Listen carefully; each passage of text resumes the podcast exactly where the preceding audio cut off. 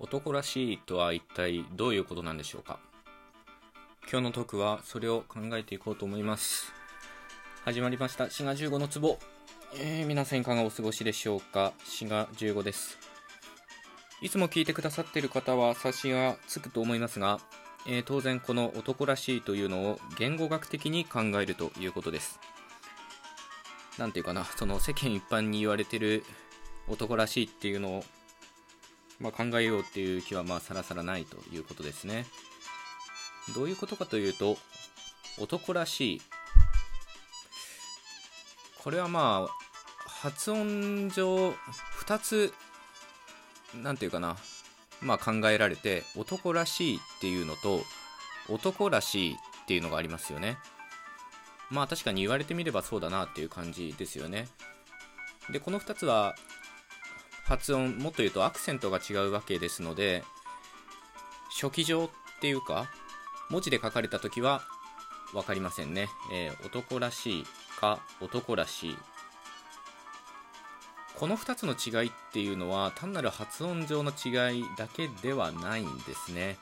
えー、もっと重大なというかなんだろうな言語の本質に関わるような違いと言ってもいいかもしれません。まあ、まず発音から考えてみますと日本語の発音っていうのは、まあ、大まかにごく簡単に言うとかな一文字について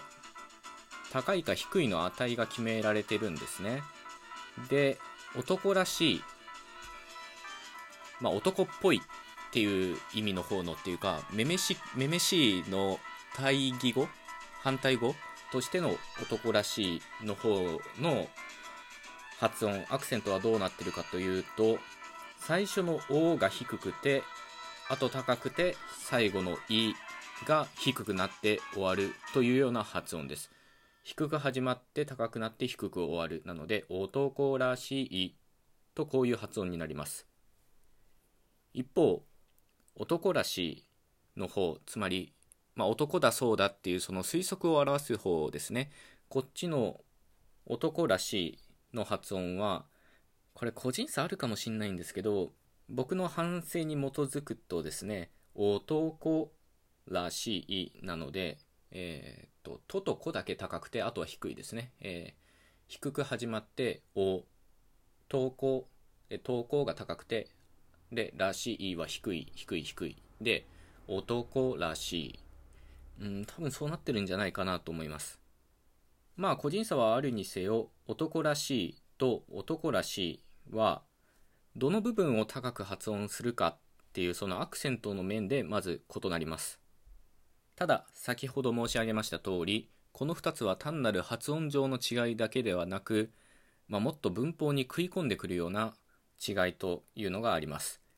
で、これはまあ日本語母語話者だったら別に何とも思ってないと思うんですけど当然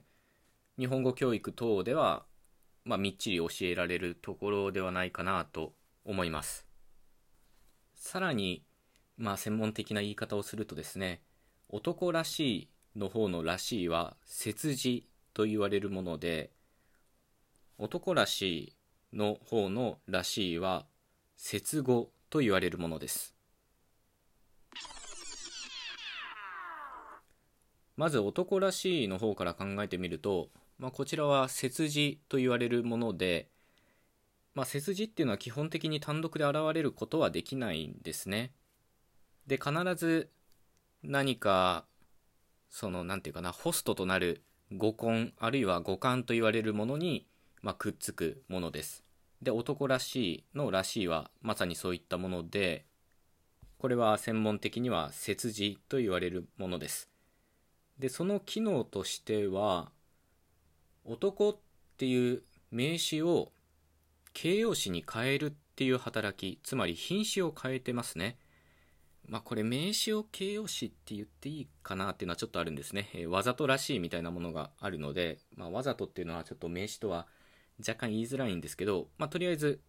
名詞を形容詞に変える切字ということができます。まあ意味としては男っぽいというか、まあ、男の性質を持ってるみたいな感じですよね。一方、男らしいの方のらしいは接字ではなく接語と言われるものですこれは接字とある面では似てるんですがある面ではまあ独立した自立語みたいな特徴も持ってるようなものなんですねでこの「らしい」推測の方の「らしい」は音の面で言うと確かに男らしいっていう風に前の要素と一緒になって一つの単位を成してるんですが切字のらしいと違ってその前に来る要素は名詞に限りません。彼は来るらしいとか来たらしいみたいに動詞が来ることもあるしまあ他の品詞何でもいいですけど赤いらしいとか寒いらしいとか形容詞も平気でいけますよね。でしかもその動詞とか形容詞が来たらしいとか寒かったらしいみたいに過去形になることもあります。ここが一つ大きな違いですね。つまり切字っていうのは前に来る要素がかなり限定的なんですね。切字の方のらしいは名詞しか来れなかったのに対して接語の方のらしいは男らしいみたいに名詞でもいいし来るらしい寒いらしいみたいに動詞でも形容詞でも何でも構わない。つまりホストとなる品詞にあんまり制限がないということになります。これが一つ違いとしてあってもう一つはそのホストとなる要素と接語との間に別の要素が入り込むことができるんですね。男だけらしいとか来るだけらしいみたいにだけっていうのが間に入ることができますよね。でこれも接語の特徴です。接字の方は基本的に間に何も割り込むことができません。このように男らしいと男らしいの間には発音上の違いだけではなく文法上の違いもあります。すなわち接字の方のらしいは名詞にしかつけないのに対して接語の方のらしいは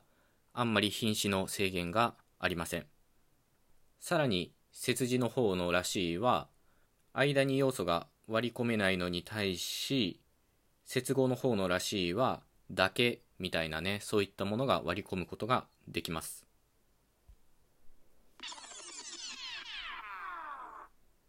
接字っていうのは大きく接頭時と接尾時に分かれて、まあ、らしいっていうのは接尾時と言われるものですね。で、この接字の方は割と一般にも使われてるし、皆さんも聞いたことあるんではないかと思います。当然これは日本語だけに限らず、英語なんかでもね、使われる用語です。一方、接語、まあ、英語だとクリティックって言うんですけど、こちらの方はあんまり知られてないんじゃないかと思いますね。まず学校教育では接語っていう言い方はせずに助詞とか助動詞っていう言い方をすることが多いと思いますがこの助詞とか助動詞っていうのは実は接字と接語がいろいろ混ざり合った概念みたいなとこがあってまあそれがね時々問題として挙げられることがありますこの切字と接語の区別に関わった、まあ、重大な研究として服部史郎先生っていう先生の論文があって付属語と付属形式っていう、まあ、論文があるんですよね。でその論文にも同じようなことが書かれています。つまり接語はいろんな品詞につくことができるしあるいは間に要素が入ることができるしみたいなことが指摘されています。僕個人の考えとしてもですねこの接字と接語の違いっていうのは言語の根幹に関わるような重大なものなので助詞助動詞みたいな言い方はやめてきっちり区別するべきものではないかなと思いますね。で話は全然違いますけど男らしいっていう言葉はもしかしたら今後使われなくなるかもしれませんね。これは何とも言えませんけどまあそれはね、えー、言語学とはあんまり、まあ関係ないっていうとあれですけど、まあ言語と社会との、なんていうかな、関わりみたいなとこですよね。というわけで、えー、今日のトークはここまでということで最後まで聞いてくださってありがとうございました。ではまた次回のトークでお会いいたしましょう。ごきげんよう。